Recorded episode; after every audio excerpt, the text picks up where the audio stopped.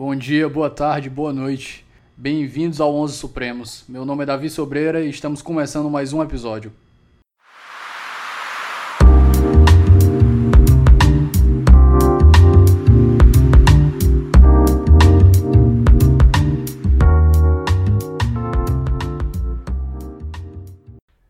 Me acompanha hoje Lucas Paulindo, direto da UFMG, doutorando em Direito e mestrando pela mesma, pela mesma instituição.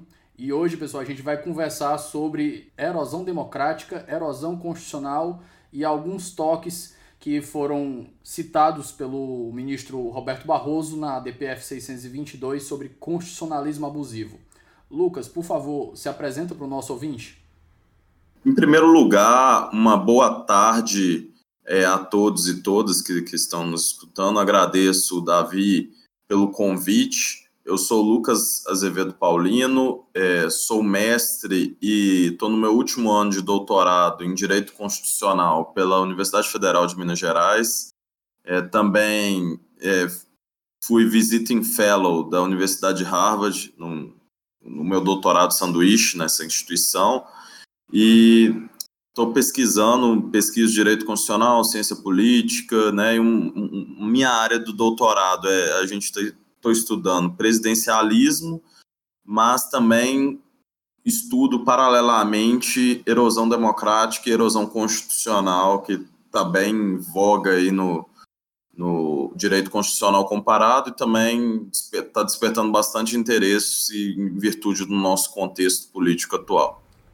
Então, pessoal, é, como o tema de hoje está, como o Lucas falou, está bem em voga, um, um tema bem pop para o momento, a gente vai começar fazendo umas pequenas introduções e a gente vai aprofundando de acordo com o que o tempo for correndo aqui.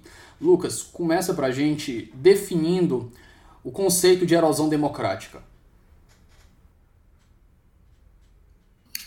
É, Davi, o conceito de erosão democrática é, ele surge para diferenciar com o binarismo que geralmente a teoria constitucional, a teoria política diferenciava, democracia de autoritarismo. Né? Geralmente, é, a, a, teoria de, diferenciava né, um, democracia por autoritarismo, geralmente a democracia acabava por meio de um golpe de Estado, né, e esse golpe de Estado muitas vezes descambava para um regime autoritário.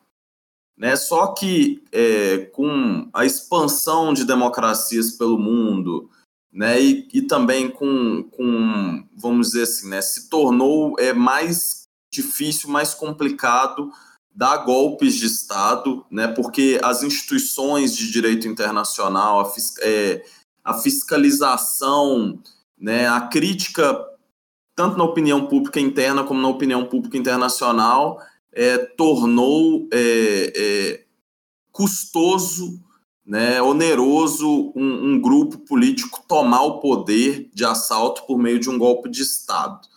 Né? Então, se tornou cada vez mais raro na, nas últimas décadas golpes de Estado, embora ainda existam. Né? Às vezes, de vez em quando, a gente vê um país ou outro vítima de um golpe de Estado. Mas as democracias atualmente, elas vêm é, morrendo, né, vem, vamos dizer assim, adoecendo, vem se enfraquecendo institucionalmente, é, não mais via golpe de Estado rumo a uma ditadura. Né, mas muitas vezes ela vai se enfraquecendo, deteriorando incrementalmente é, todos os pilares e componentes que fazem parte do, conceito, do seu conceito. Né? E aqui também é importante esclarecer que o, que o conceito de, quando a gente fala em erosão democrática, é, em erosão constitucional, a gente está trabalhando com o conceito de democracia liberal constitucional. Né? A gente não trabalha apenas com a necessidade de eleições, né? com a regra da maioria, né? que é, é um elemento é, necessário, mas não suficiente. Aqui eu estou trabalhando com a necessidade de eleições livres e justas, com a com a necessidade de previsão de liberdades políticas, né, direitos fundamentais, sobretudo aquelas liberdades é, que influenciam no debate democrático, como liberdade de expressão, liberdade de reunião, liberdade de associação, né, que fazem parte que, que, que os cidadãos, no exercício dessa liberdade política, possam exercer a crítica pública ao governo, contestar, se organizar e disputar uma eleição. Né? Então, a gente precisa ter essas liberdades protegidas e, além da, da proteção das liberdades, também precisa ter de instituições jurídicas que assegurem a, a liberdade e a integridade das eleições. Né? Então, a gente está trabalhando com o conceito de Estado de Direito, Rule of Law.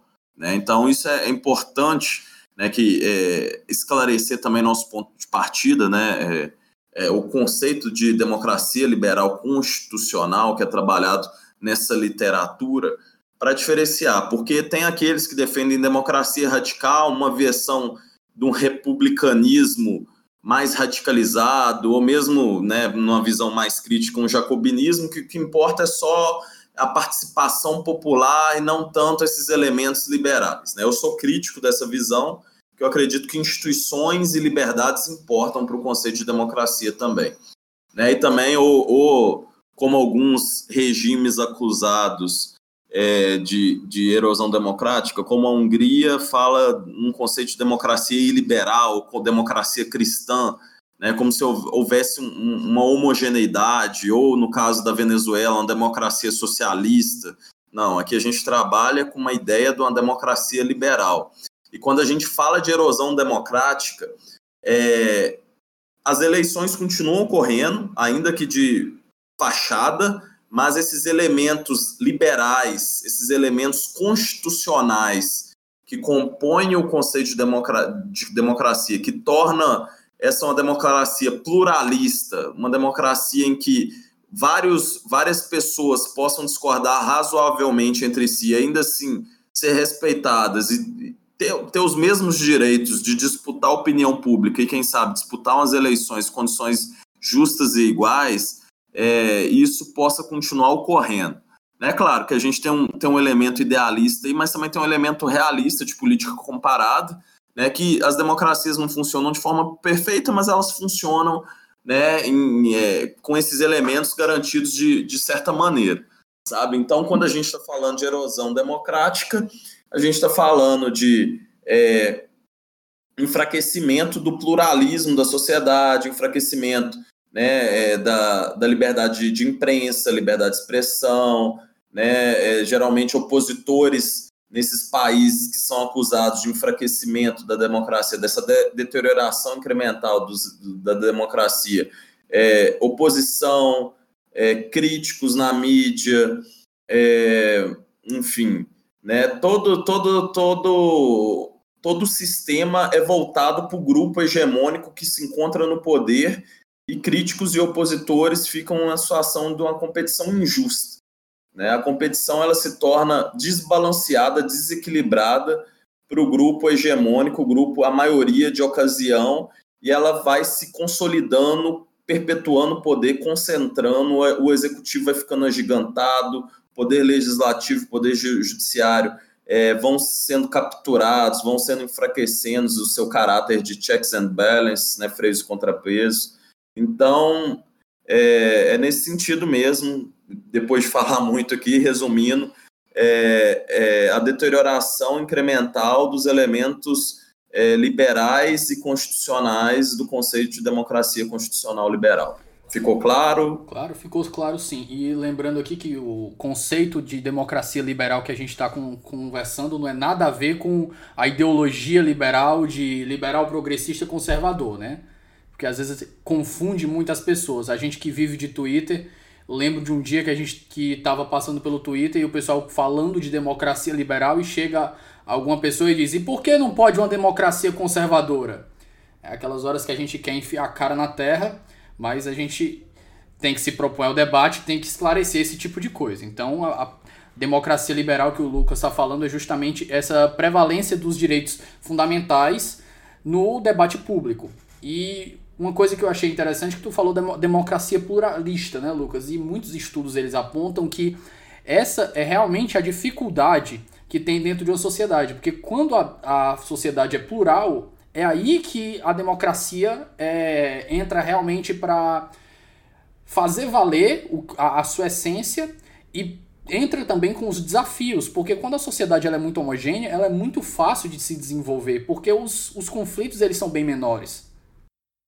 Não, sim, é, é a questão do, do pluralismo, é, ele é um, é um, componente, vamos dizer assim, intrínseco ao conceito de democracia, né? Porque se, se não houvesse conflito, se não houvesse divergência, se não houvesse dissenso, né, você não precisaria de disputa pelo poder, né? Você pressupõe na democracia justamente a existência é, de uma pluralidade de grupos que, enfim, vão divergir em alguns momentos né, e, justamente pela divergência eles vão disputar o poder para ver qual que é a ideologia é, que deve prevalecer é, provisoriamente. Né? Então, quando a gente fala de disputa de eleições, a gente vê aí né, é, disputa de diversos projetos políticos. Tem os social-democratas, os liberais, os conservadores, os socialistas, né, vamos dizer assim, num, num ponto de vista macro, né? mas também você tem é, diversos outros segmentos, né, ambientalistas, feministas,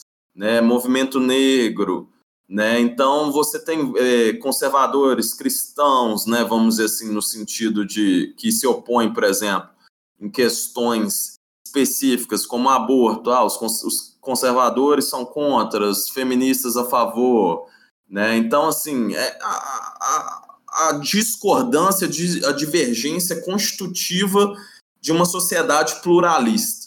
Né? E a democracia ela prevê as instituições representativas que vão filtrar, canalizar esse desacordo né, por meio de, de, de, um, de um ambiente saudável onde que esses desacordos podem ser processados, né? Seja a arena legislativa, né, que vão ter, vão, vão ter esses diversos grupos representados, seja no executivo, que geralmente um grupo é eleito para promover as políticas públicas. Né? Então, é, quando a gente fala em pluralismo, a, a, o valor da democracia, né, a importância normativa da democracia, por que, que a democracia é o melhor regime do governo, ou, usando Churchill naquela máxima famosa, é, é ruim, mas é o menos pior dos regimes de governo, né? porque é o regime que permite que que as pessoas discordem e processem esse desacordo de forma pacífica, não violenta,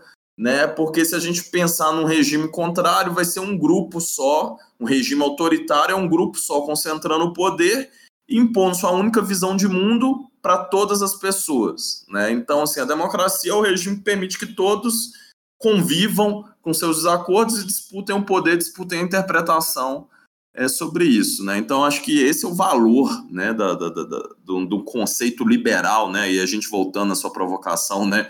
Por que, que o, a, a, o liberalismo político, né? Não, não a ideologia liberal econômica, né? Mas o liberalismo político, né? Porque ele ele prevaleceu e, e enfim, é, é, a ideolo, é a melhor ideologia, a melhor definição de democracia nesse sentido, porque ele prevê justamente esse caráter plural da nossa sociedade.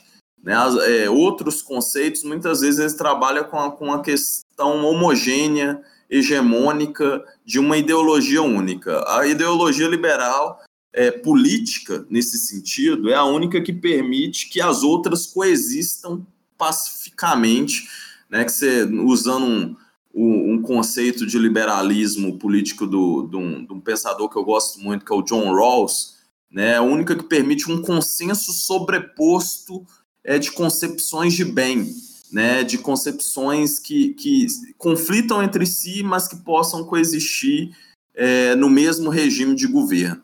Né? Então, eu acho que, que esse é o valor e essa, vamos dizer assim, é a concepção mainstream, é a concepção majoritária na maior parte das democracias do mundo. Excelente. Lucas, é, eu li o teu artigo para a Folha, né, tua coluna para a Folha de São Paulo, e uma coisa que tu, que tu deixa bem claro é que a tua pesquisa ela vai bem na linha do que o Steven Levitsky fez na Como as Democracias Morrem, né? Sobre o que a gente estava conversando aqui, que ele faz um estudo na, nas Américas, no, nos dois continentes, e vê quais são as, os casos que foram acontecendo. A gente pode começar a ver alguns exemplos do que aconteceu aqui para a gente tentar desenvolver e entender esse método que ele usou, que tu falou que apesar de ser um método teórico, é, é uma forma é, bastante justa de, de se chegar a essa conclusão. Eu estava lembrando que fora da, da América, né, tem também um mais antigo. Eu poderia encaixar a Rússia, o, a eleição, as eleições sucessivas do Putin nesse sistema?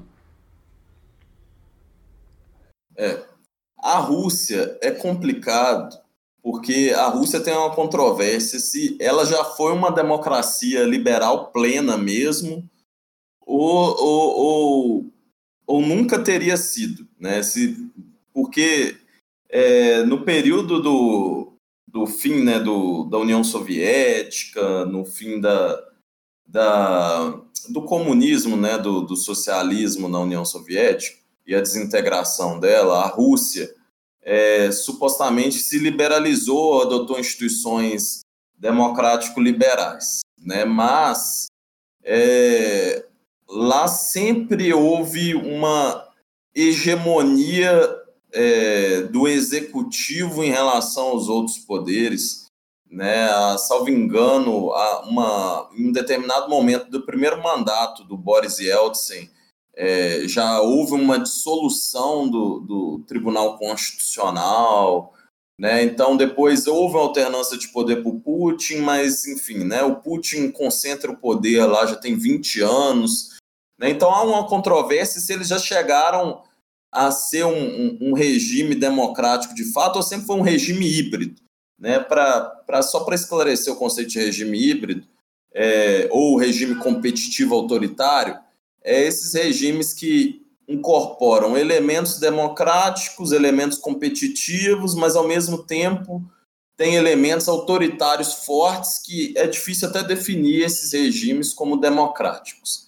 Né? Eles não são regimes autoritários tradicionais, que só um grupo concentra o poder, eles permitem ali uma oposição, mas essa oposição é tutelada, é controlada, ela não tem esse conceito aí que a gente trabalhou de democracia, uma liberdade plena, não tem condições de disputa real para ter alternância de poder. Né? Então, assim, há uma dúvida se a própria Rússia já chegou a ser um regime democrático, ainda que frágil ou falho, como várias democracias latinas, mas que existem condições efetivas de alternância de poder, ou se sempre foi um regime híbrido. Né? Mas falando de casos reais, a gente, quando a gente vê esse conceito de erosão, a gente trabalha com, com democracias que, ainda que não sejam democracias perfeitas, plenas, ainda que sejam democracias com alguns elementos de fragilidade, em virtude de serem é, novas, vamos dizer assim, igual o Brasil. Né? O Brasil tem 30 anos de democracia, 30 e poucos anos de democracia, né? uma, uma democracia relativamente nova, se você for comparar com outros regimes democráticos, mas a gente chegou, né, nesses 30 anos, a, a ter disputa efetiva de poder, alternância, vários partidos, né? Então, assim, a gente ainda vive uma democracia, ainda que esteja longe de ser uma democracia perfeita, a gente tem vários problemas, né, como a gente vê aí todo dia corrupção, né, é, o poder econômico ainda tem, tem uma força muito grande, mas enfim, né, a gente tem uma sociedade plural, tem, é multipartidária, né, tem, enfim, né, a gente tem condições de democracia, se a gente pega esses índices é, que comparam democracias, o Brasil geralmente é, é colocado como uma democracia falha, né, mas é, uma, é considerado uma democracia. Né, então a gente chegou a viver um período efetivamente democrático nesses 30 anos. Né? Agora, é, quando a gente fala em erosão democrática, a gente fala ou de democracias plenas ou de democracias falhas que estão experimentando é, um retrocesso uma deterioração rumo a um regime híbrido ou a um regime autoritário. Né? Geralmente, a, essas democracias elas vão perdendo, vão enfraquecendo esses elementos liberais constitucionais rumo a, uma, a um regime híbrido inicialmente. Né? Se a gente pega a história da Venezuela, por exemplo, né, ela era uma democracia, também estava longe de ser uma democracia plena, né, mas ela tinha uma tradição ali de quatro, cinco décadas sem interrupção autoritária. Né? Então, com o Hugo, Hugo Chávez, é, ele, ele, ele é eleito democraticamente, pode-se falar que ele foi reeleito a primeira vez democraticamente também, só que já se observa uma postura dele de concentração de poder e enfraquecimento do, dos opositores. Então, a, a, democracia venezuelana, que era falha, vai se enfraquecendo rumo a um regime híbrido e hoje, né, depois de mais de 20 anos que o grupo dele assumiu o poder, é, muitos já consideram não, não apenas um regime híbrido, mas um regime autoritário pleno.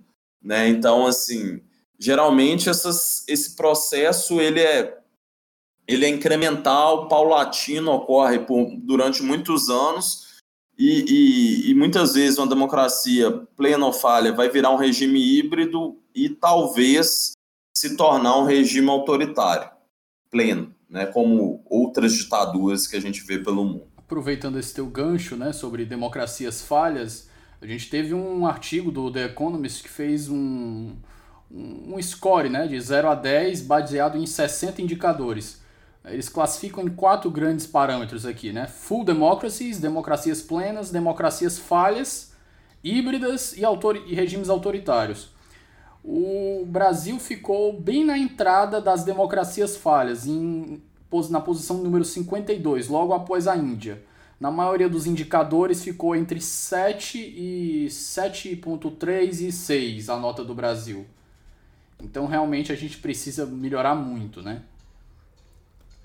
Seguindo, Lucas, vamos tentar pegar uns ganchos agora mais próximos e estudar quais foram as medidas que foram tomadas em alguns países para entender como é que isso vai ocorrendo, né? Porque eu lembro que tu comentou bem no começo que a busca agora, acho que tu não disse expressamente, mas eu acho que essa é a ideia, a busca dos regimes é reinventar talvez o conceito de golpe, né? Porque fica muito feio, no, principalmente na comunidade internacional, num regime que é totalmente globalizado e, os países dependem um dos outros, né? A China está aí com o coronavírus e com a desaceleração do, crescimento econômico causando talvez o começo de uma crise para o mundo todo para provar como a globalização aí está importando.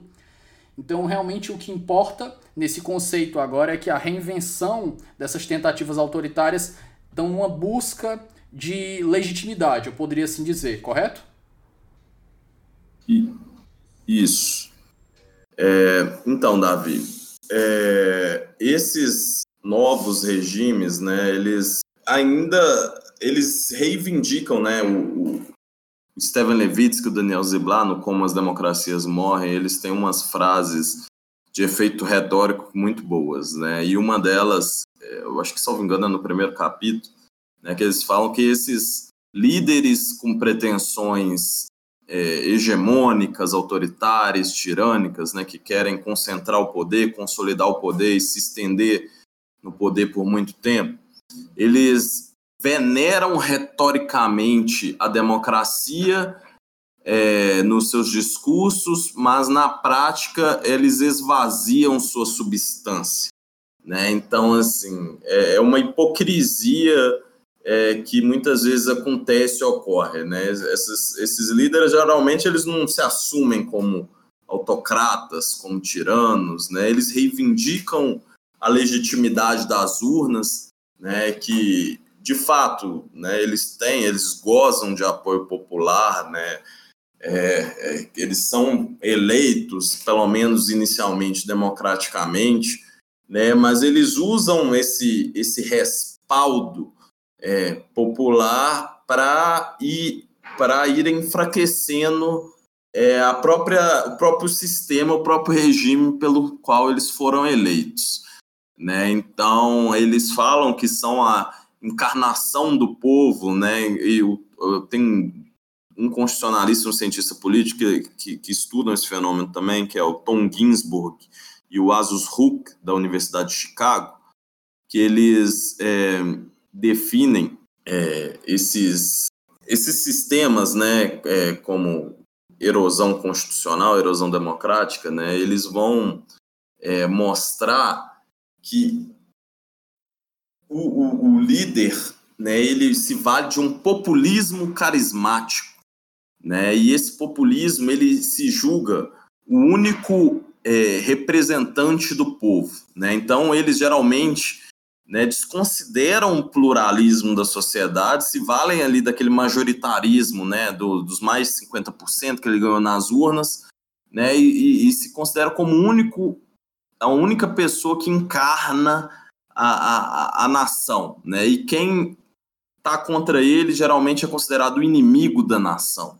Né? Então esse populismo, né? Ele, é, é, esse líder populista, ele quer fazer uma uma mediação, ele não, ele não aceita os órgãos representativos, os órgãos mediadores, as instituições, ele se julga o único representante da nação, o único representante da vontade do povo, né? Então, todos aqueles que o criticam, que, o, que se opõem a ele, são tratados como muitas vezes inimigos, né? E justamente por, por ele ser o líder populista, né? Ele, ele quer, é, ele adota um, um, uma visão destrutiva contra os inimigos, como se estivesse numa guerra. Então, eles deixam de ser adversários, deixam de ser críticos para serem tratados como inimigos. Né? Esse processo ele se repete é, na Venezuela, na Turquia, na Hungria, e a gente vê vários outros países pelo mundo é, isso ocorrendo, né? que muitas vezes o, o líder populista ele, ele consegue coexistir com o regime democrático, né? mesmo adotando uma retórica muitas vezes agressiva e beligerante, mas muitas vezes ele vai atacar os pilares dessas, dessa democracia, né? Então vai atacar as instituições, as liberdades, para tratando esse regime de uma forma beligerante, como se estivesse numa guerra contra seus inimigos. Né? Então, se você pega, por exemplo, os discursos do Hugo Chávez né, contra, contra a imprensa, contra os opositores, né, você vai ser, sempre vê-lo encarnando como se ele fosse a nação venezuelana. Né? Então, essa é a questão do, do populismo carismático. Então, geralmente, você tem um. É, o, o, Tom Ginsburg e o Azus Huck, além do populismo carismático, eles afirmam que também acontece uma degradação partidária. Né? Então, você tem o, o, o populista, ele, ele degrada o sistema partidário, constrói um partido à sua cara, né, e vai degradando as instituições, o sistema político, para ele ser hegemônico, concentrar o poder ali, como se ele fosse o único representante da nação. Né? E, e a diferença desse, desse, da, erosão democrática é que muitas vezes o líder é eleito democraticamente e subverte a democracia. Né? Então, assim, esse que é, que é o grande problema, que muitas vezes as pessoas elas não conseguem ver o, o sinal do autoritarismo disparando, né? Porque elas falam, poxa, o cara foi eleito nas urnas, né? As urnas são atestadas, as eleições foram fiscalizadas, não achou nenhuma fraude massiva, né? Então, ele, de certa forma, ele tem uma legitimidade derivada do, do processo eleitoral, mas, ao mesmo tempo, esse processo ele não, não, não vai ocorrer em condições é, é, justas. Né? Então, assim, se, se a eleição, se o processo é, é, é, é enviesado para um lado em relação ao outro, ele não, não vai acontecer em condições é, normais. Né? Por isso que, que, que é, muitas vezes é difícil detectar, muitas vezes as pessoas não aceitam falar é, que, que, que, que, um determinado regime ele está em erosão, que ele está rumo a um regime híbrido ou um regime autoritário. É por isso que a gente tem dificuldade, uma parcela da esquerda brasileira tem dificuldade até hoje de reconhecer que a Venezuela é, foi se degenerando rumo a um regime autoritário. E por isso que, da mesma forma, parte da direita brasileira tem dificuldade de aceitar que mesmo Bolsonaro, tendo sim, ele foi eleito legitimamente, democraticamente, mas que se ele, ele adotar determinadas posturas, ele vai é, degradar, deteriorar a democracia brasileira também, sabe? Por isso que a gente tem que ligar o sinal amarelo e, e se opor mesmo a tentativas né, de retrocesso dentro da nossa democracia. Isso pode acontecer é, em qualquer tipo de democracia, mas é claro, as democracias menos consolidadas, né, as democracias frágeis, para usar a expressão da The Economist, elas, tão, elas são mais vulneráveis a esse processo.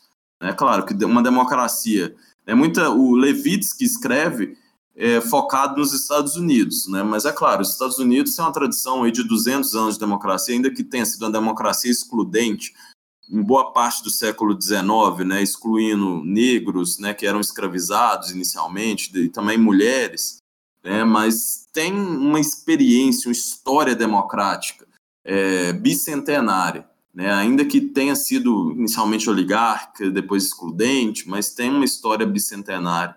Né. O Brasil, a gente ainda a gente ainda está buscando essa consolidação. Né? Então, é, lá as instituições conseguiram, né? mesmo com Trump com uma retórica é, é, beligerante contra os adversários, lá as instituições são fortes, sólidas, e a gente está vendo agora um processo de primárias aí, uma democracia ainda pujante. Né? E a gente espera que em 2022 e 2026, né, se o Bolsonaro for reeleito, se for a vontade da, da população, que o Brasil continue sendo uma democracia constitucional pujante. Né? Por isso que eu acho que é importante a gente estudar o fenômeno ocorrido nesses outros países para que o mesmo não ocorra aqui. Ainda que muitas vezes o populista, o político populista, adote uma retórica destrutiva, se a gente conseguir preservar as liberdades políticas fundamentais, as instituições, né, se as instituições exercerem os freios e contrapesos, né, a gente pode sair mais forte desse processo todo é o, essa ideia do populismo que tu falou, né? O caudilho, o caudilismo muito bem conhecido aqui pela América Latina. Então vamos começar pegando situações concretas, Lucas. É, o Orbán, né? O Viktor Orbán, que hoje é primeiro-ministro da, da Hungria, ele, eu lembro de, de ter lido algo sobre ele ter tentado reestruturar a corte constitucional dele. Vamos começar por esses exemplos. O que, que tu pode falar para a gente?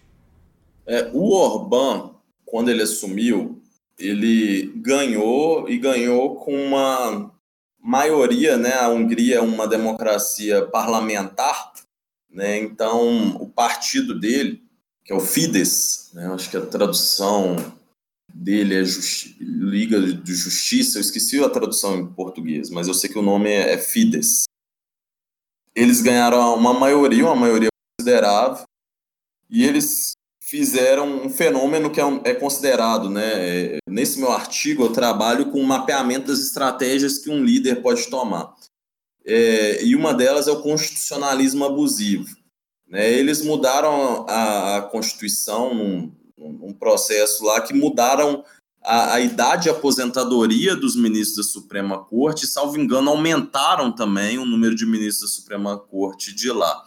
Então, a, a, o Tribunal Constitucional, que geralmente é visto como um freio, né, como um árbitro do jogo democrático, né, e como um freio, né, zelando pela, pela, pelo controle de constitucionalidade para frear abuso de poder, ele foi capturado. Né, e a partir do momento que ele é capturado, é, você perde o principal freio, já que o legislativo já, já o Orban já contava com com a maioria do parlamento e, a, e, o, e, ele consegue capturar o Tribunal Constitucional, então você perdeu os dois principais freios. Aí depois o Orban é, via um processo de é, estatização da imprensa de lá, ele, ele começa também a é, controlar os meios os principais meios de comunicação. Né? Então ele também ataca outro feio, que é o controle social, que é a mídia. Né? E agora, é, recentemente, ele estava expulsando a universidade, a, a CEU, né, que é o Centro de, de Universitário de Budapeste, que tinha um financiamento do, do bilionário George Soros, que ele é húngaro-americano, né? Então ele considerava os Soros, os Soros, as teorias da conspiração é, não existem só nos Estados Unidos, também tem no, no, leste europeu, porque a, a entidade que ele patrocina, né, que patrocina valores liberais democráticos, também está bem bastante Society. presente. Open Society. Society. Estava esquecendo o nome dela. É, patrocina esses valores liberais democráticos no leste europeu e, e, essa universidade na Hungria era considerada, porque o Soros é, também era um dos, dos, dos, sócios dela, era, era vista como um centro de oposição. Né? Então, Globalista, comunista. É, isso, tudo isso. Aí, aí o, o, o, o Orban ele, ele, por meio de uma estratégia legal, então também é outro fenômeno, né? Muitas vezes isso é, é aprovado legalmente, né? Então você tem uma fachada jurídica é, para uma medida autoritária. Ele, ele disse que os, os centros húngaros não poderiam receber dinheiro de políticos estrangeiros. E parece que essa Universidade da Hungria, a maior parte do capital dela é, vinha de fora do país, né? Por causa porque o Soros, enfim, né, é, tem cidadania americana e acabou que essa, que essa universidade parece que ela está mudando a sede para Viena.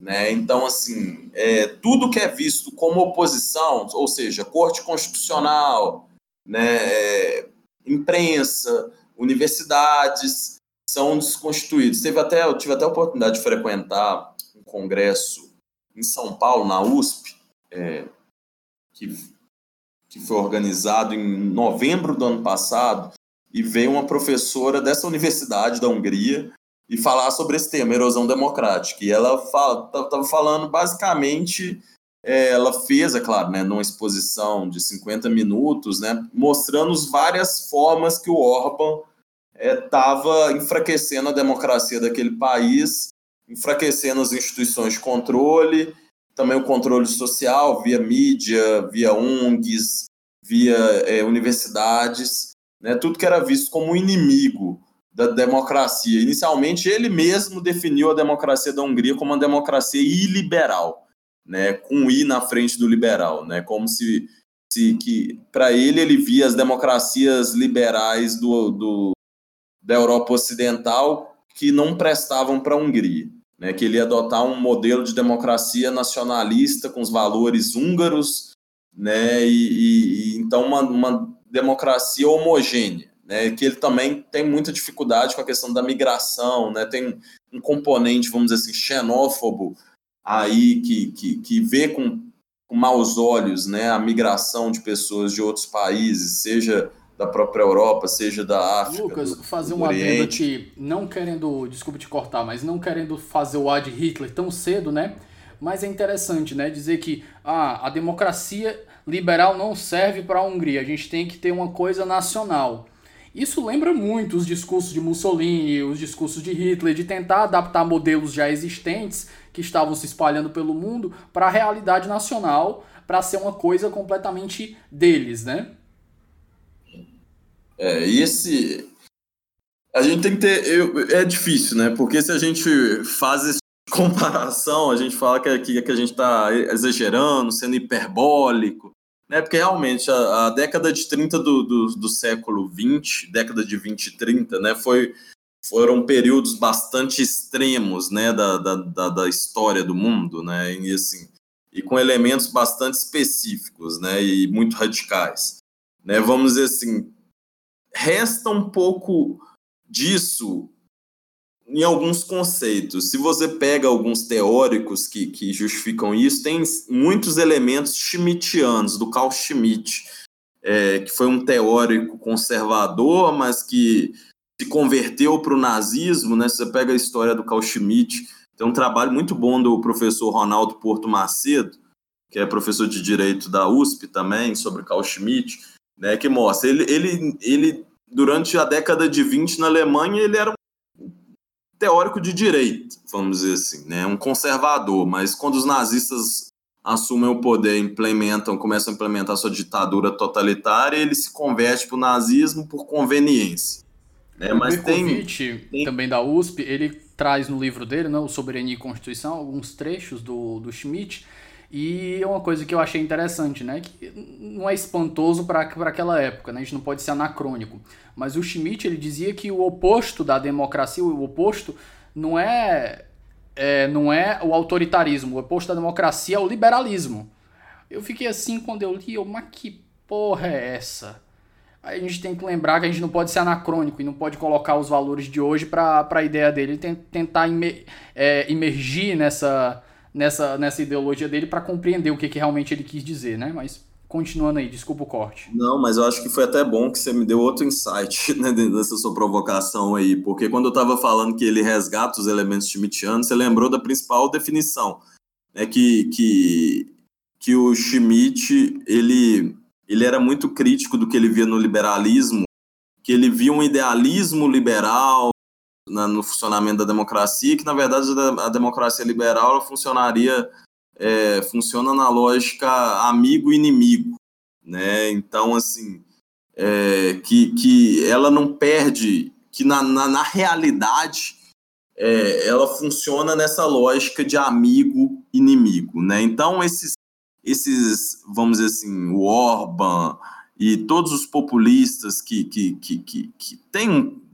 bebem um pouco nessa lógica schmittiana, eles sempre é, arranjam, né? Eles sempre miram inimigos, né? Então, eles deixam de tratar a democracia como um, o fato do pluralismo, né, para usar um termo do Rawls, né, que, que permeia essas sociedades democráticas liberais contemporâneas, né, que enfim, né, você sabe que você tem um adversário que você discorda e nem por isso você quer destruí-lo, né? Você reconhece a existência dele como legítimo no jogo. Essa é, vamos dizer assim, é uma postura é, de uma pessoa que faz parte de uma democracia liberal e que, que só discorda do, do da, da outra pessoa. Nessa, nessas democracias iliberais que bebem nessa fonte schmittiana, os líderes é, desses regimes, os populistas, eles veem os adversários como os inimigos, né? Então eles, é, eles bebem um pouco nessa fonte schmittiana. É claro, né, que, que, que na, na, na, década de 30, né, tanto no fascismo italiano como no nazismo alemão, né, houve uma ruptura, né, viraram regimes autoritários ou totalitários, né? E, e, os inimigos foram de fato aniquilados, exterminados, né? Então assim, é, foi uma versão mais brutal, mais genocida, vamos dizer assim, né? Mas apesar de hoje a gente não verificar esses elementos dessa violência, vamos dizer assim, genocida é, é, nos dias de hoje, ainda assim você tem esse, essa questão ficou né, como herança dessa, dessa época essa, essa ideia schmittiana de, de, de iliber, iliberal, né? né? Colocando o i na frente, né? Para escrever é mais fácil para falar, né? Mas o, o iliberalismo, né? esse antiliberalismo, né? de que a pessoa que toma a decisão política fundamental, para usar outros conceitos schmittianos, ela tem que tomar para se proteger contra os inimigos do regime. Né? E os inimigos do regime são aqueles quem? Os opositores, as minorias, né? Então as minorias aí, cada país vai eleger uma minoria. No caso da Hungria são os imigrantes, né? Os imigrantes que vêm da África, do Oriente Médio, né? É, no caso da, da Venezuela é, é o establishment político, né? Aquela elite que estava é, se opondo ao, ao Hugo Chávez, né? Na Turquia também vai ser a elite liberal né, contra, contra o conservadorismo do, do Viktor Orban, também um conservadorismo oportunista, tanto no Orban como no Erdogan. Né, que você pega as trajetórias políticas deles, eles têm um, um início liberal. Né, o, o, Orban, inclusive, foi financiado pelo George Soros para estudar em Oxford, é, e depois ele, ele, ele, aprove, ele vê um, um, vamos dizer assim, um, filão conservador e muda também politicamente. Né? O Erdogan também ele era um político tradicional da Turquia e ele também é, se vincula aos grupos do interior mais conservadores e religiosos contra a elite liberal secular da Turquia. Né? Então, assim, é sempre vendo é, os inimigos daqueles valores tradicionais religiosos, né? na, na Hungria o cristianismo, na Turquia o islamismo, né? E é até interessante pontuar isso, porque a Turquia era, era, era um dos regimes, né? porque muita gente fala, tem, teria um certo preconceito ou não, né? enfim, que, que o islamismo não conviveria com uma democracia liberal. E a Turquia era o maior exemplo que era sim possível essa coexistência num país de maioria quase unânime islâmica.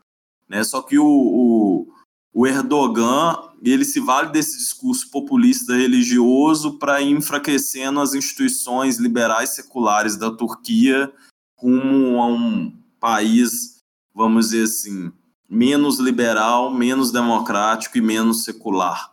Né? Então, assim, é, é interessante você ver esses distintos fenômenos aí. Eu concordo, sua lembrança aí do, do Schmidt foi fundamental, né? porque essa lógica do amigo e inimigo ela está presente na crítica do Schmidt ao liberalismo político, à democracia liberal.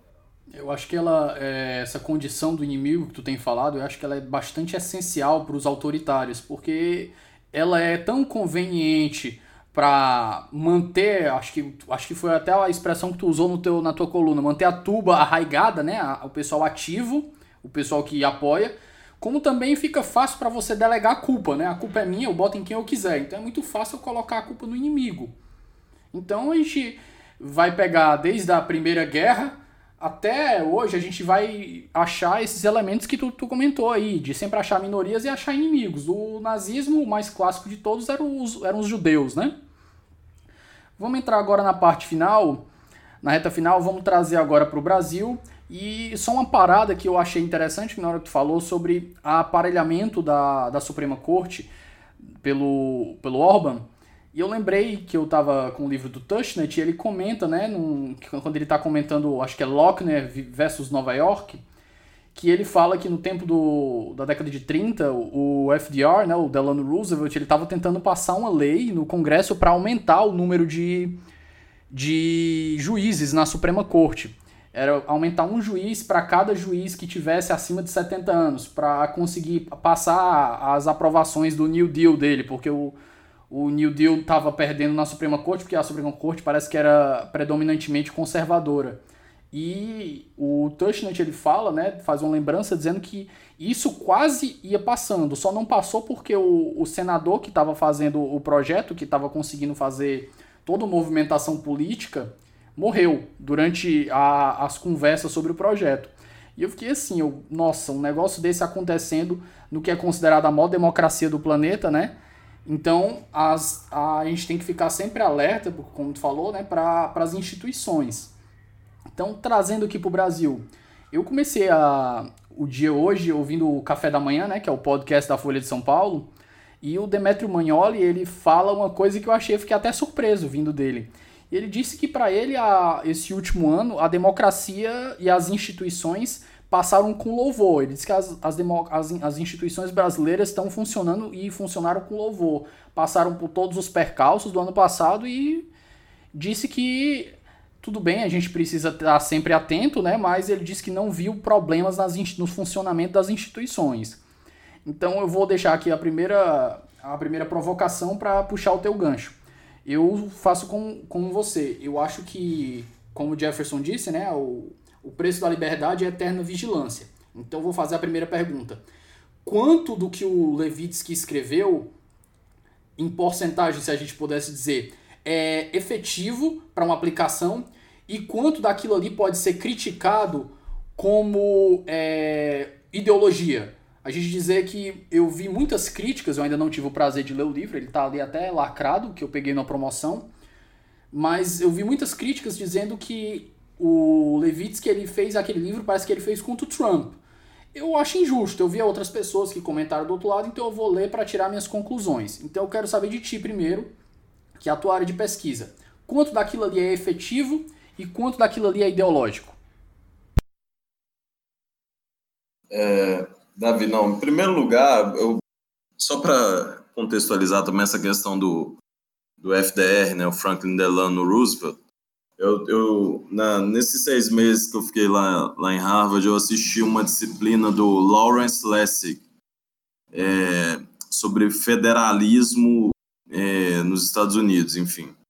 E ele conta um pouco dessa passagem que mesmo Franklin Delano Roosevelt sendo considerado um dos maiores presidentes democratas da, da, história dos Estados Unidos, que conseguiu reerguer a economia, enfim, né, teve esse episódio, né, que é, é visto como um, um, uma tentativa autoritária, né, de instrumentalizar um poder, mesmo que também a teoria constitucional seja muito crítica da, da, da chamada era Lochner, né, que foi uma visão bastante ideológica do princípio da liberdade econômica que não permitia as regulações legislativas no, no mundo trabalhista. Né? Então, era uma intervenção abusiva do judiciário também, é, na, na, vamos dizer assim, na, na regulação política da, da, das relações trabalhistas. Né? Mas o, o Lawrence Lessig, ele, ele conta, né, contou numa aula dessas que eu assisti dele, que houve uma oposição bem contundente já na época,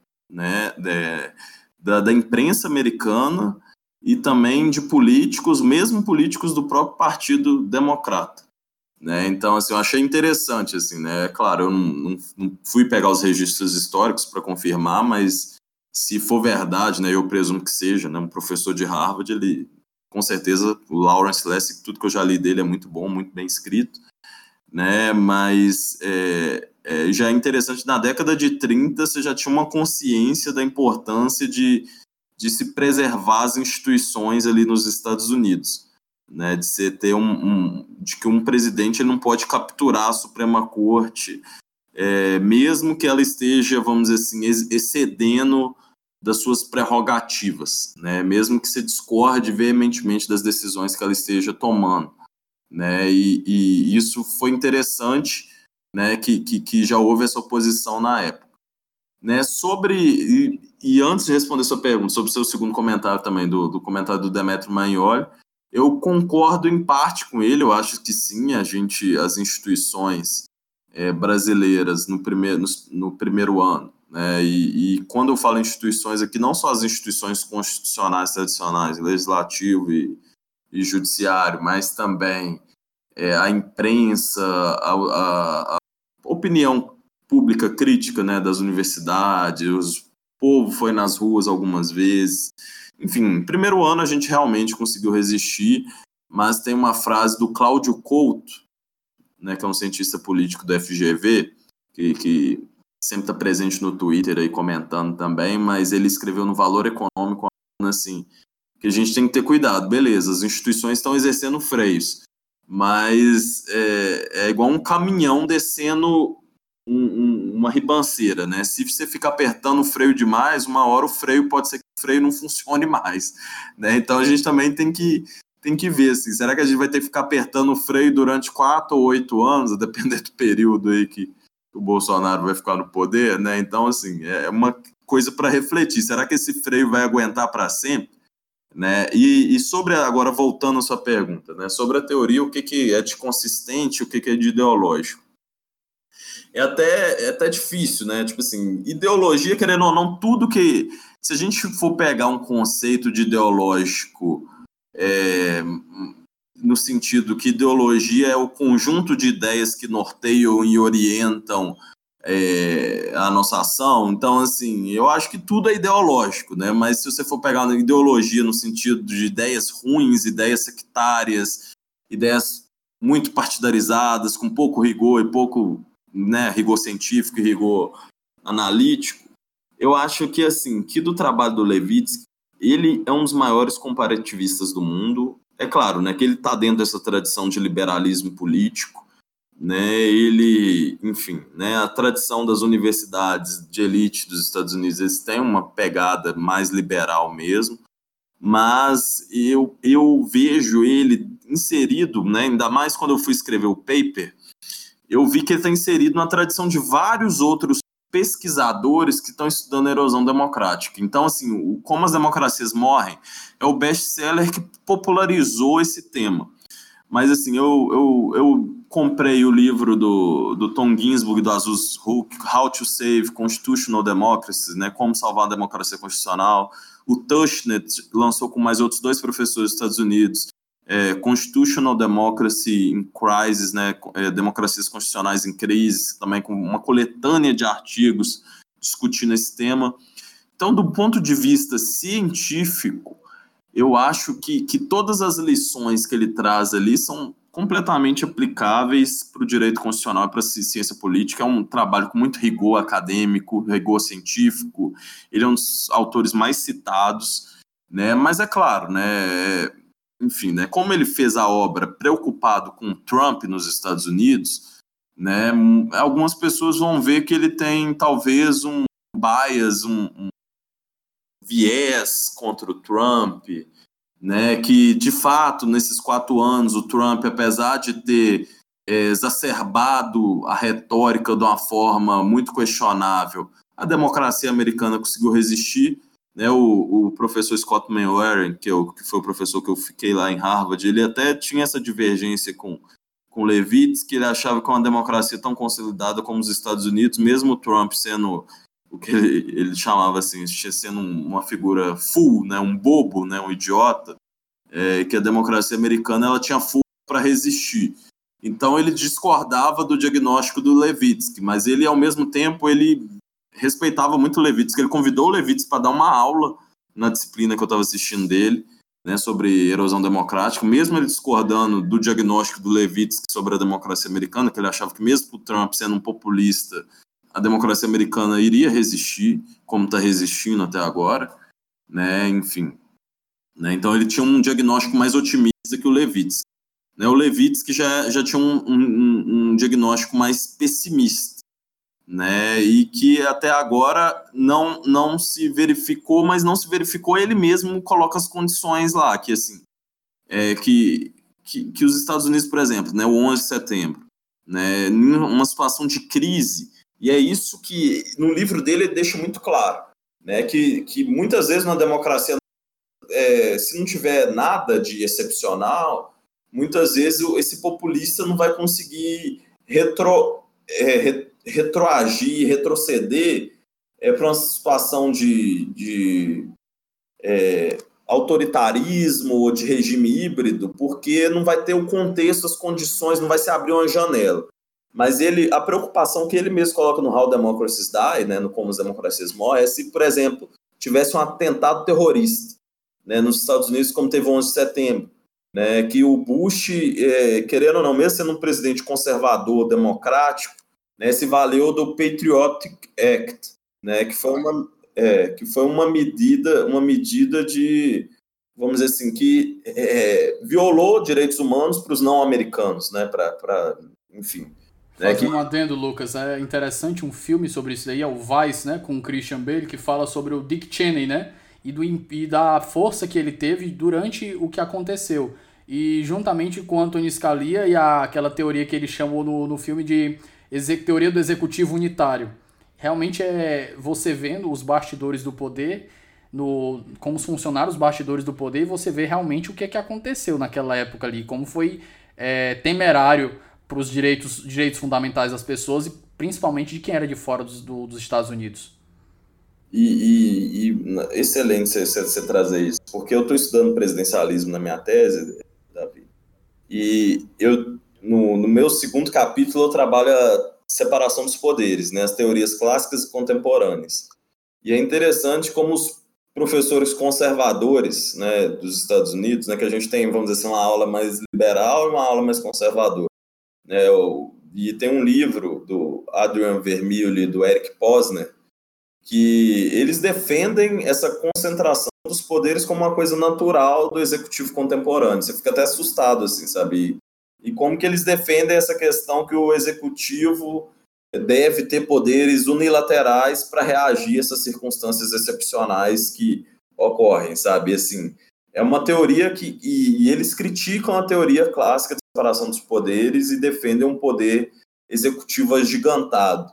Aí eles escreveram isso em 2010, esse chama executivo unbound, é tipo executivo ilimitado, desvinculado, né? Então, assim, eu fico pensando é, se num contexto de um presidente, né? O Bush, o George W. Bush era um presidente conservador, mas não era um presidente populista, né? Eu fico pensando num contexto é, de uma crise grave com um presidente populista com a teoria dessa de poderes unitários, excepcionais etc e tal, né? Com um executivo agigantado, tem um potencial enorme de causar um, um dano grave à democracia. Né? Então, os Estados Unidos enfrentaram um período de grave com o Trump, é, como enfrentou com o Obama no início, né, a crise econômica, ou com o Bush com a guerra ao terror. Mas, assim, por isso que não dá para falar que o, que o Levitsky tenha acertado no diagnóstico, mas, assim, ele coloca todas essas condições. Ó, a gente já viveu uma crise grave, a gente vê como que a população apoia medidas excepcionais em momentos de crise grave. Se a gente tiver um presidente não democrático, um presidente com pretensões hegemônicas e autoritárias, isso pode pôr tudo a perder, pode fazer o regime democrático. Lucas, agora eu vou fazer outro adendo. Realmente, esse ponto aí é crucial.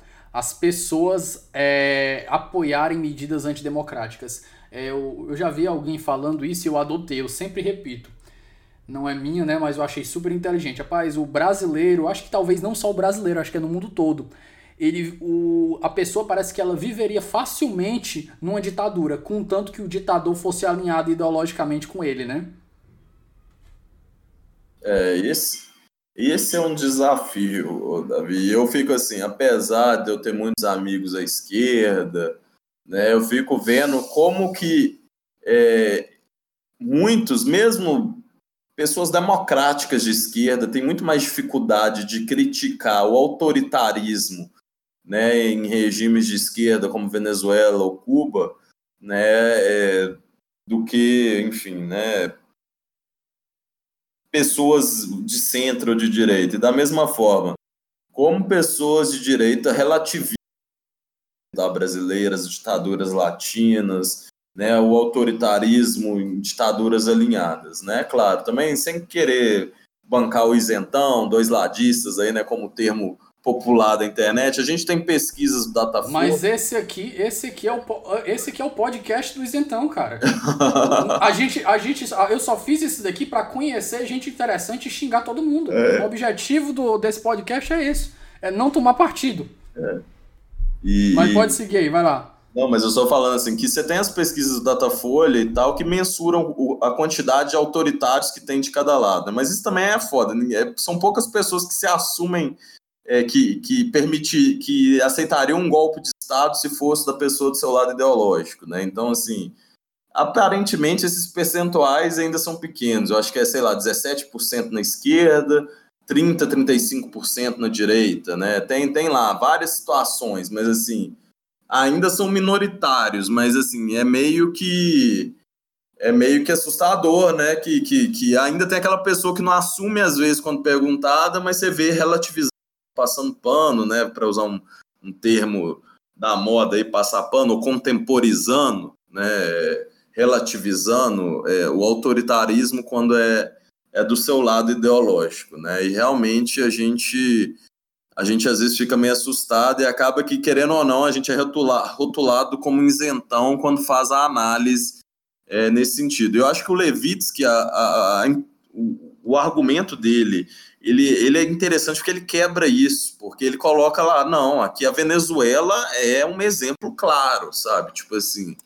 E, e, quem de esquerda quer usar esse argumento tem que, tem que se valer das premissas democrático-liberais e tem que, querendo ou não, ver a Venezuela, a Nicarágua também, que, que, que foi um exemplo, né? Um, um exemplo lá que o, que o Daniel Ortega tá lá, é, também já tem mais de uma década também, é, re, retrocedendo a democracia lá. O Evo Morales aqui, eu acho que é outro exemplo, pelo menos uma tentativa, né? Tentou mudar a Constituição, não conseguiu mudar a Constituição, foi no Tribunal Eleitoral, conseguiu uma nova interpretação para poder se eleger de novo, mexeu na, na, na, apuração, da, na apuração dos votos, isso para mim é uma clara tentativa também, né? É, o, o Evo Morales eu vou, eu vou colocar de uma forma menos drástica. Ele tentou, sim. É, eu acho que ele erodiu de certa maneira, mas é aquela coisa mais. Né? Ela sempre. É, é, a Venezuela teve quatro, cinco décadas de democracia, né? Então por isso que eu acho que lá é mais dramático, né? A Bolívia, por outro lado, a, a não parou quando teve as ditaduras na maior parte da América do Sul. A Venezuela e a Colômbia foram, acho que, os, as únicas dois países que não tiveram né? Mas é, a Bolívia, por outro lado, é um país com histórico de golpes lá. O outro dia eu estava vendo um número, é dezenas e dezenas de golpes lá, né? Então, assim, a democracia lá nunca foi muito. É que nem a Rússia, não dá para a é. gente botar na, no balaio Mas realmente a gente medir. O Evo realmente ele também não ajudou nesse processo, né? Por um, por um lado, ele ele, ele ajudou num processo de consolidação de direitos sociais, indígenas. Por outro lado, a questão liberal da democracia boliviana também não se fortaleceu, pelo contrário, se enfraqueceu. Ele quis. Ele já estava indo para a terceira ou pela. Acho que estava indo para a quarta reeleição, né? Tipo assim, a constituição dele, da, que ele ajudou a aprovar lá, que é a Constituição de 2009 permitia apenas uma reeleição, mas aí desconsiderou o primeiro mandato dele. Então ele ele, sob a vigência da nova Constituição, ele estava. Ele já tinha completado dois mandatos, só que na, na prática ele estava no ter, final do terceiro mandato.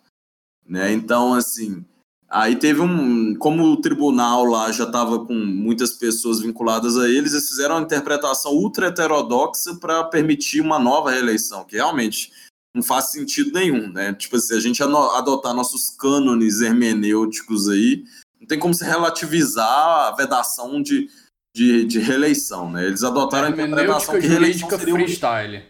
É. é.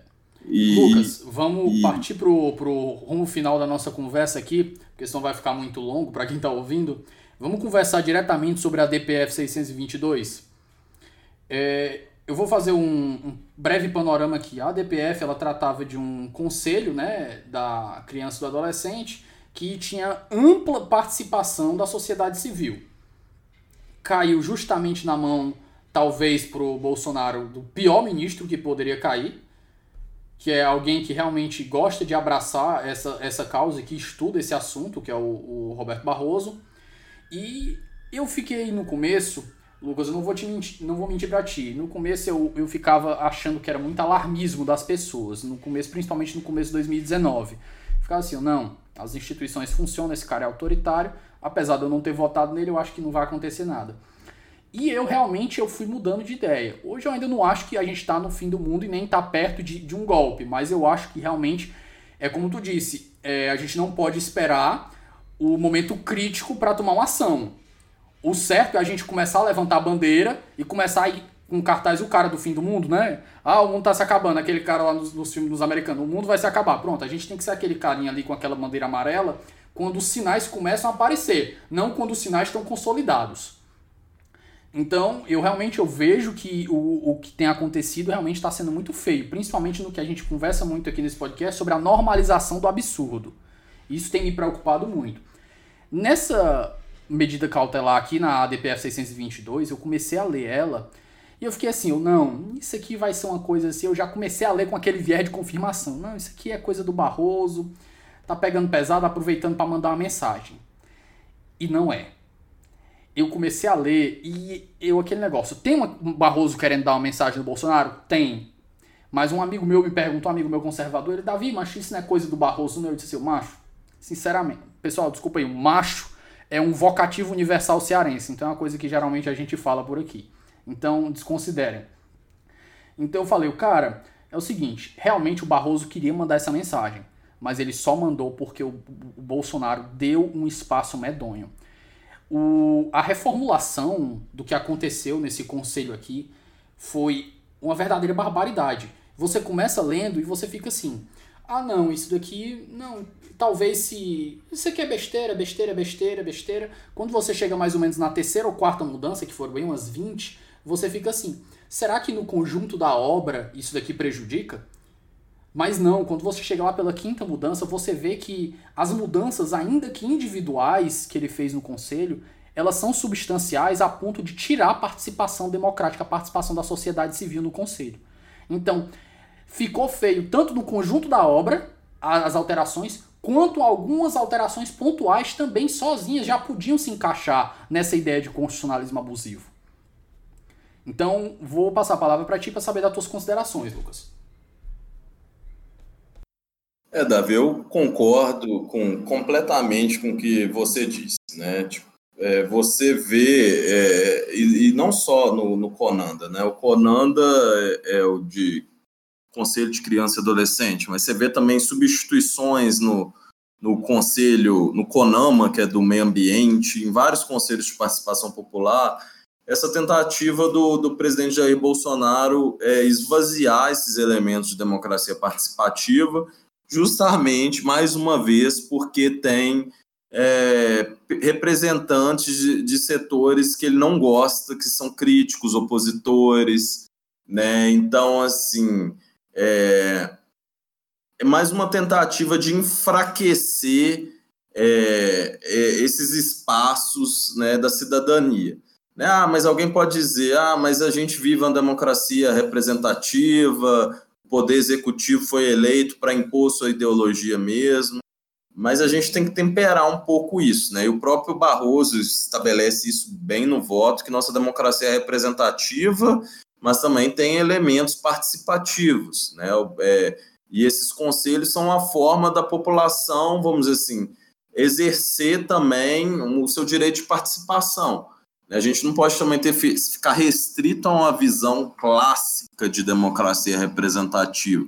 Né? A gente tem vários, a Constituição de 88 trouxe vários elementos de participação popular, né? A ação popular é um exemplo delas, né? Enfim, é, esses conselhos de participação em políticas públicas também são. Né? Então você já vê uma, uma tentativa de é, enfraquecer esses conselhos, porque é, ouvem diversas pessoas. Né? Eu gosto muito de um conceito de democracia, é, Davi, do, do alemão Jürgen Habermas, que ele define a democracia como é, o, o, direito que todos aqueles afetados pelas decisões possam participar delas.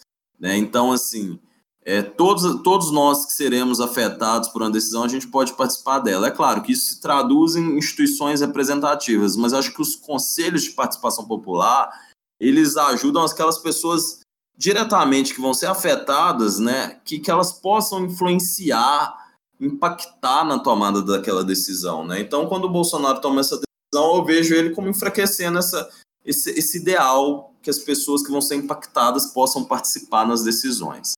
Né? Então eu, eu gostei, eu confesso que, que eu vi a decisão do Barroso aqui, eu, eu, eu não tinha prestado muita atenção.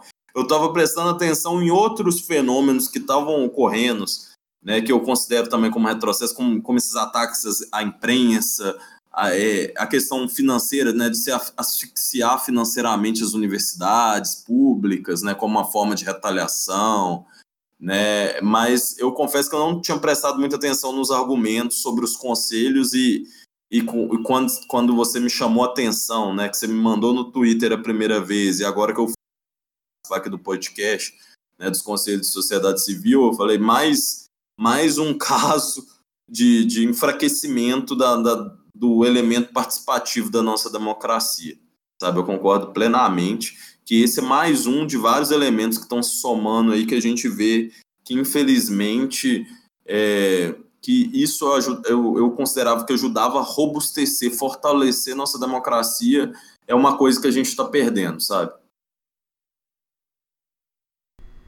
Pois então a gente conclui por aqui. Vamos para o bloco final, fazer algumas indicações de leitura. Eu acho que a, eu começo com a primeira, que eu acho que é o concurso aqui, é o Como as Democracias Morrem, do Steven Levinsky, que inclusive está na minha lista. Eu mesmo tenho que ler. E eu passo para ti. O que é que tu indica aí para a gente, Lucas? Então, Davi, eu acho que o Como as Democracias Morrem é, é, é o mais clássico, é o best-seller, é acessível para quem não é do direito, para quem não é da ciência política, é, ler. Né? Eu, inclusive, dei de presente para meu pai, que, que enfim, é professor de zootecnia, sabe? Mas é, tem para quem é da área jurídica tem uma série de livros que estão sendo publicados, né? Eu citei aqui no decorrer do podcast o How to Save Constitutional Democracy, que só tem a versão dele em inglês, mas para quem lê inglês é ótimo. É, do Tom Ginsburg e do Azus Hu, são professores da Universidade de Chicago, um da ciência política, outro do direito constitucional, que eles também estão nessa mesma linha. O do Mark Tushnet, do Mark Graeber, e eu esqueci o nome do outro professor, que são organizadores do é, Constitutional Democracy in Crisis, né, que tem uma coletânea de artigos de professores de direito constitucional de várias universidades dos Estados Unidos e também do exterior, analisando fenômenos de erosão democrática em vários países também. É, é interessante para a gente ver é, é, os exemplos né? E vai, esse paper meu que, que, que vai sair, né? Que, que, que o negócio da, da vida acadêmica é meio triste, que tem mais de um ano que eu submeti, eu recebi essa semana, foi no carnaval, recebi que o artigo foi aceito, só que eu vou ter que promover algumas revisões, mas deve sair esse ano é, na, na revista Direito, Estado e Sociedade da, da PUC Rio. Né? Então, como já foi aceito, então eu posso presumir que eu, que eu já posso divulgar, né? É, é, eu faço um, um, um, panorama dessa literatura, tem uma série de artigos e papers é, de cientistas políticos e constitucionalistas, né? É, também outro que eu lembrei, eu lembrei do Cass Sunstein, que é organizado, que é professor de Harvard também, que é o Autoritarismo em América, é, Can It Happen Here? Tipo assim, autoritarismo nos Estados Unidos pode acontecer aqui, que também coloca vários pesquisadores, alguns que acreditam que pode, outros que acham que é muito difícil acontecer, né, para também fazer um balanço aí, né, porque o Levitsky tem a visão que pode acontecer, nesse livro você tem alguns professores que defendem que pode acontecer, os outros acreditam que é muito improvável, né, nos Estados Unidos, e lá que tem 200 anos, né, igual a gente estava falando aqui, é, enfim, são, está tendo, tem um professor que é o Tom Gerald Delay, que fala que tem 80 expressões para descrever esse fenômeno de erosão democrática, retrocesso constitucional, enfim. Você já tem uns é, 800, 80 pesquisadores diferentes com artigos publicados tentando entender esse fenômeno, sabe? E, e tem esse site do Tom Gerald Delay, eu esqueci o nome agora, mas se você colocar Tom Gerald Delay é o primeiro site que aparece, que, que mostra esses, esses estudos, essas pesquisas é, com uns 80 termos diferentes para capturar, né? Erosão democrática, é, decomposição constitucional, é, enfim, retrocesso constitucional. Cada um usa um exemplo, mas assim, eu acho que esses livros coletâneas ajudam a, a compreender as diversas visões sobre o fenômeno. Então a gente fecha por aqui, pessoal. Vou agradecer a participação do Lucas. Eu achei interessantíssimo esse assunto. Achei muito bacana gravar esse, esse podcast. Foi muito enriquecedor. E fica de portas abertas aí para outra participação, Lucas. Eu, eu agradeço muito aí a, o convite, a oportunidade. Espero aí no futuro, quem sabe, quando eu defender meu doutorado, também discutir aí um pouco sobre é, as crises do presidencialismo aí. Obrigado, viu, mais uma vez. Até mais, Lucas. Um abraço, pessoal, e até a próxima. Um abraço, tchau, tchau.